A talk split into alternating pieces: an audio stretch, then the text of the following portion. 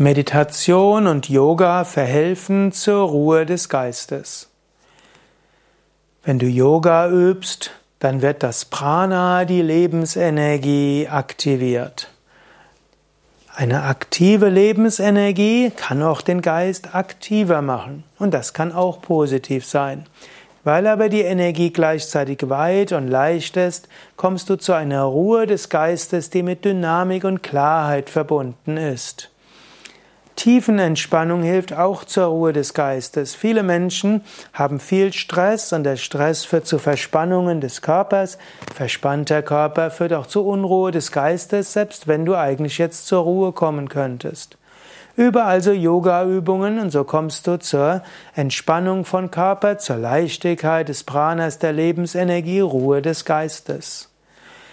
Dann sorge dafür, dass du meditierst.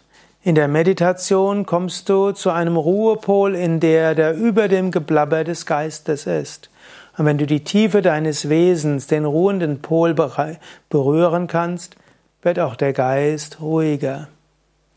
Ruhe des Geistes bekommst du auch durch eine spirituelle Lebenseinstellung. Mache dir bewusst, was auch immer kommt, kommt, damit du daran wächst. Und jede Erfahrung, die kommt, wird irgendwo für deine spirituelle Entwicklung hilfreich sein.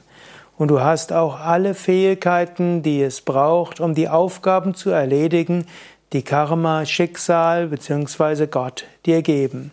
Aus diesem tiefen Vertrauen bekommst du die Grundlage für Ruhe des Geistes.